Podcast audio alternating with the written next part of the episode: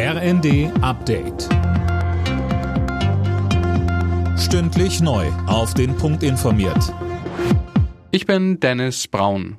Guten Abend. Mit Sorge blickt die internationale Atomenergiebehörde auf das ukrainische AKW Saporischja. Die Situation vor Ort sei unhaltbar, heißt es in einem Bericht der IAEA. E Mehr von Manuel Anhut. Die Behörde fordert, dass die Kämpfe in der Gegend sofort gestoppt werden. Um eine nukleare Katastrophe zu verhindern, solle außerdem eine Sicherheitszone rund um das Kraftwerk eingerichtet werden. Ein internationales Expertenteam hatte die Anlage vergangene Woche besucht und unter die Lupe genommen. Das AKW wird seit Wochen immer wieder beschossen. Russland und die Ukraine machen sich gegenseitig dafür verantwortlich. Da können Zehntausende Lufthansa-Kunden aufatmen. Der angedrohte zweitägige Pilotenstreik ist vom Tisch. Beide Seiten haben sich in letzter Minute geeinigt. Die Pilotengewerkschaft Cockpit hatte für morgen und übermorgen mit einem Ausstand gedroht.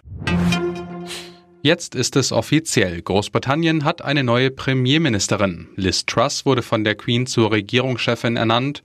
Zuvor hatte der bisherige Premier Boris Johnson seinen Rücktritt bei der Königin eingereicht.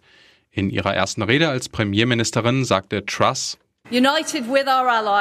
Gemeinsam mit unseren Verbündeten werden wir für Frieden und Demokratie in der Welt einstehen, wissend, dass wir im eigenen Land nur sicher sein können, sofern es auch im Ausland sicher ist.